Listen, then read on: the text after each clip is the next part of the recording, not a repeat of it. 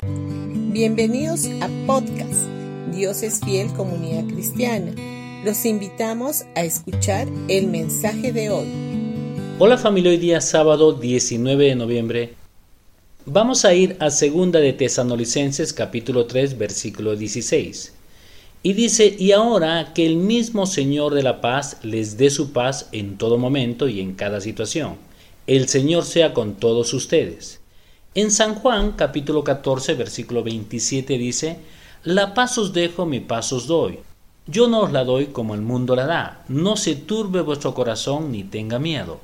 En Filipenses capítulo 4 versículos 6 y 7 dice, Por nada estéis angustiados, si no sean conocidos vuestros deseos delante de Dios en toda oración y ruego, con acción de gracias, y la paz de Dios que sobrepasa todo entendimiento, guardará vuestros corazones y vuestros pensamientos en Cristo Jesús.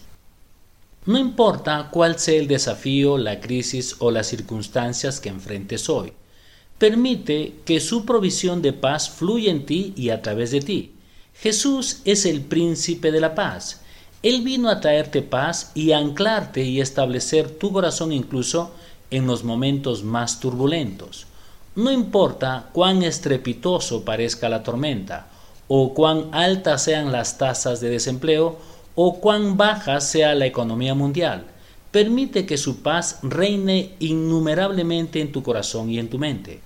Es una paz que supera todo entendimiento humano y te proporciona seguridad, solidez mental, estabilidad e incluso un dulce sueño. ¿Cómo puedes dejar que tu corazón no se turbe ni tenga miedo?